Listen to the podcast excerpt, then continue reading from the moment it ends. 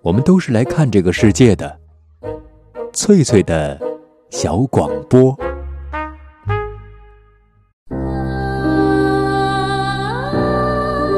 大家好，欢迎收听翠翠的小广播，我是翠翠。本期节目，我们继续欣赏英国作家劳伦斯的长篇小说《查泰莱夫人的情人》，今天播出第二十二章。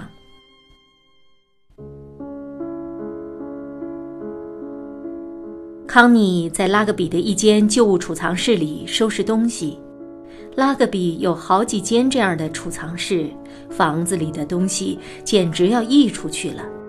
这家人从不卖旧东西。杰弗里男爵的父亲喜欢收藏画儿，杰弗里男爵的母亲则喜欢文艺复兴时期的意式家具。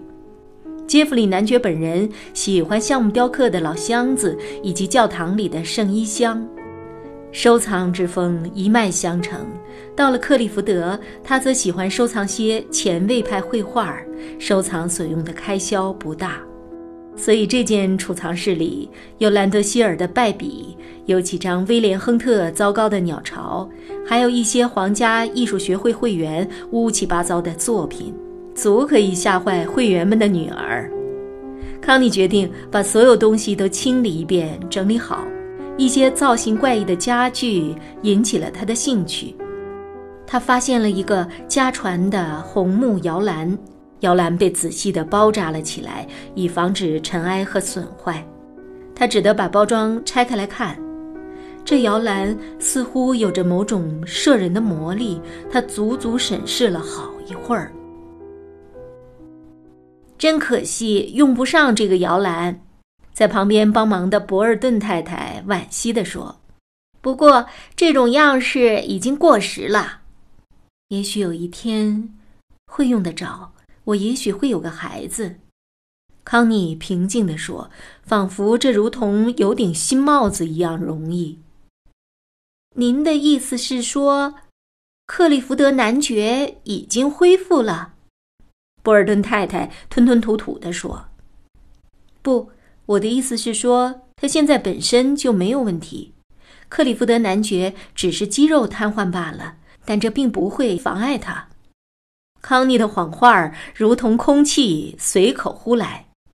这是克里夫德给他暗示的主意。他曾经说过：“我当然还可以生孩子。”我并不是完全残废了，即使臀部和腿部的肌肉坏死了，但生殖能力还是很容易就可以恢复的，精子也是可以传递出来的。在全神贯注的研究煤矿的时候，克里福德仿佛觉得性能力真的恢复了。康妮恐惧地看着他，但他也很机敏，将他递过来的暗语做成了挡箭牌。因为如果有可能的话，他是会要小孩的，只不过不是克里福德的而已。博尔顿太太惊讶的目瞪口呆，半天吐不出一个字来。之后，他知道这只是个托词罢了，不足为信。不过，现在的医生们可以办到这种事儿——移植精子。啊，夫人，我衷心的希望您能有个孩子。这对于您和大家都是一件大好事儿。拉格比有个孩子的话，那就大不一样了。谁说不是呢？康妮说，他选了三张六十年前的皇家艺术学会会员的作品，准备送给肖特兰茨公爵夫人，用于他主办的下一期慈善义卖。众人口中的义卖会公爵夫人肖特兰茨公爵夫人总是向全国各地征求物品供他义卖，送给他这三样东西，他一定会很开心，很有可能会登门拜谢呢。他若是来的话，克里福德肯定会暴跳如雷，他很讨厌他。但是天哪，博尔顿太太心里在想。你要生的是不是奥利弗·梅勒斯的孩子呢？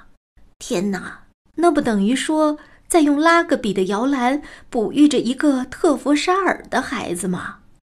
啊，不过这也算不上羞辱了这个摇篮。在这间杂物室里，琳琅满目的古怪物品中，有个黑漆箱子，做得很精致，六七十年前的东西，里面装满了各种各样的小物件儿。上层是梳妆品，刷子、瓶子、镜子、梳子、小盒子。此外，还有三把带套的精致小剃刀，以及盛剃须水的容器。下一层是文具，吸墨纸、笔墨、水瓶等等。再下一层是女工用品，包括一些大小不一的剪刀、针、不同的线团等，质量上乘。最下面一层就是药品了，药瓶上贴着名字，但瓶子却都是空的。这些东西都是崭新的，整个盒子的抽屉都关上后，大小看起来像周末啊装满东西的小旅行包。盒子里的布局却如同迷宫，瓶子里的东西都不会洒，因为没有空间歪倒。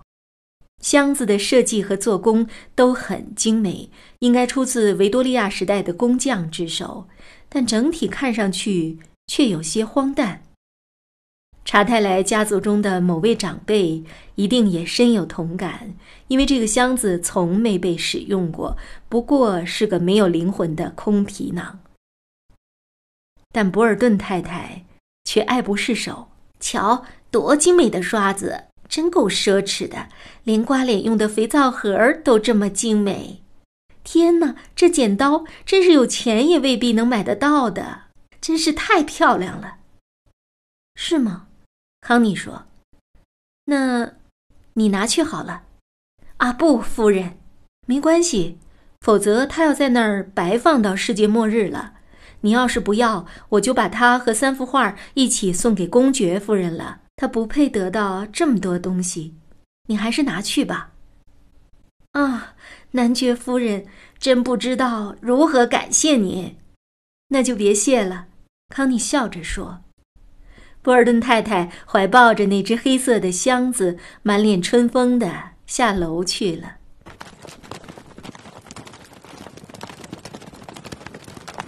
管家贝茨太太驾着双轮马车。把博尔顿太太和大箱子送回了村里的家中。博尔顿太太请了几个朋友前来欣赏，他们是学校的教员、药剂师太太、助理出纳员的妻子韦顿太太。大家赞叹了一番后，开始低声谈论起查泰莱夫人要生孩子的事情。奇迹是屡见不鲜的平常事儿，韦顿太太说。但是博尔顿太太坚持认为。如果真有孩子，那一定是克里夫德男爵的，这毋庸置疑。不久，教区牧师便语重心长地对克里夫德说：“真希望会这样，谁不想拉格比能有一位继承人呢？要真是这样，可真是老天开了眼。”嗯，希望会是这样吧。克里夫德的话里略显嘲讽之意，自己却有些飘飘然信以为真。他不禁觉得，现在有个孩子也并非天方夜谭了。一个下午，人称乡绅温特的莱斯利·温特来了。他瘦瘦高高，身体硬朗飘逸，已经七十岁了。正像博尔顿太太对贝茨太太说的那样，他是位不折不扣的绅士，尽显绅士风度。他说起话来，呵呵不绝于口的老式风范。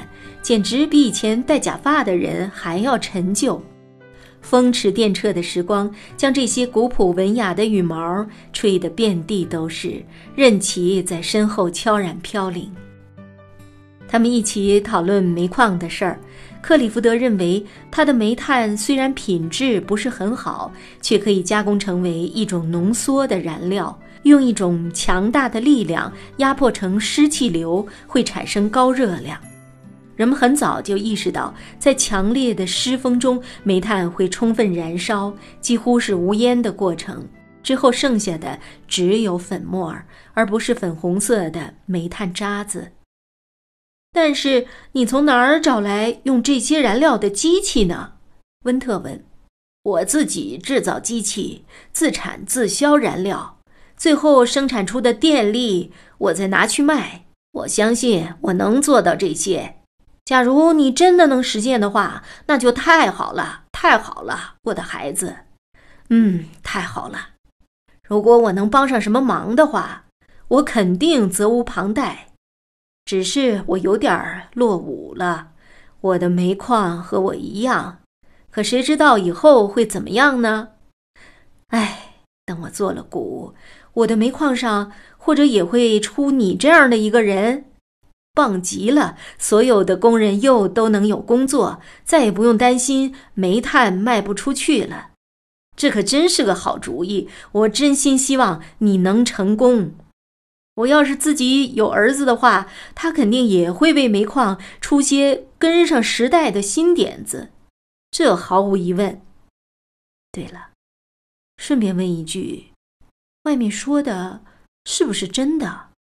我们是不是可以盼望拉格比有一位继承人了？外面有风声吗？克里福德问。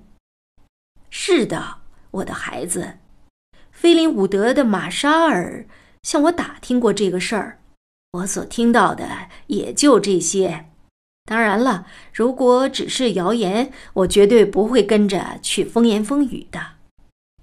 啊，文特先生，克里福德慌张地说，但两眼放着奇异的光芒。希望是有的，是有的。温特走进来，紧紧握住克里福德的双手。我亲爱的孩子，亲爱的年轻人，你不会知道，听到你说的话，我有多开心。听到你抱着得到继承人的希望工作，听到也许有一天特佛沙尔的工人又有工作可以做。哎，我的孩子，能够成为这个行业的领头羊，能够为工人创造更多的就业机会。老人真的感动了。第二天，康妮正把一大束黄色的郁金香放到玻璃花瓶里。康妮，克里夫德说：“你知道外面有谣传说你要给拉格比生一个继承人吗？”“不知道。”康妮说，“是随便说说呢，还是恶意重伤？”克里福德沉默了一会儿，然后回答道：“我希望。”两者都不是，我希望是个好兆头。康妮继续整理着花儿。早上我接到父亲的一封信，他说，他问我有没有得到他的消息。他已经替我接受了亚历山大·库伯爵士的邀请，在七八月份时去威尼斯的艾斯梅拉达别墅度两个月的假。七八两个月，克里夫德说。嗯，不过我不会待那么久的。你真的不能和我一起去吗？我不想出国旅行。克里福德连忙说。康妮把花儿拿到窗前放好。你不反对我去吧？他说。嗯，你知道的，今年夏天去那儿是早就答应过的事情。你打算待多久？三个礼拜吧。一阵沉默。呃，克里福德迟疑的缓缓道：“如果我能确定你还会回来的话，三个星期我可以等。我会回来的。”康妮轻轻的语气坚定，心里也坚信会回来。可他的心同时也在想着另一个男人。克里福德感觉到了他的坚定，于是他相信了他，相信他这么做全因为自己。他觉得悬在空中的大石头尘埃落定，立刻重新焕发了神采。这样的话，他说：“我想没问题的，对吧？”“是的。”康妮说，“换换空气，你会觉得开心些的。”康妮的一双蓝色眼睛异样的看着他。我想再看看威尼斯，他说，到泻湖对面的小岛上洗洗澡。不过你知道，我很讨厌丽都岛。我相信我也不会喜欢亚历山大·库伯夫妇。但是如果希尔达在那里的话，我们再有一条船，就会变得有点意思了。我真的很希望你能和我一起去。啊，可是想象一下我在巴黎北站和加莱码头的情景吧。那怎么了？我见过其他在大战里受伤的人用轿椅抬着，况且我们一路都是乘汽车去，那得带两名仆人。那倒不用，菲尔德一个人就够了，那边也会有仆人的。但克利夫德还是摇了摇头，还是不去了，亲爱的，明年吧，或者明年我能试试和你一起去。康妮郁闷的走开了。明年，明年又会是什么样子呢？他本人其实并不想去威尼斯，起码现在不想去，因为他现在已有了个男人。但既然都答应过，所以还是要去的。而且这是也为了让克里福德相信，假如他有了孩子，也是在威尼斯找情人得来的。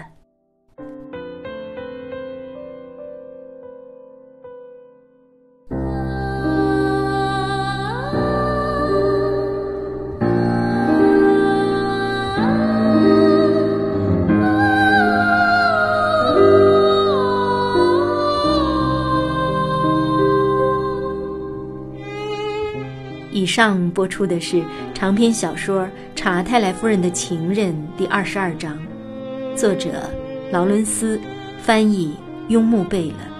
这里是翠翠的小广播，我是翠翠，下次见。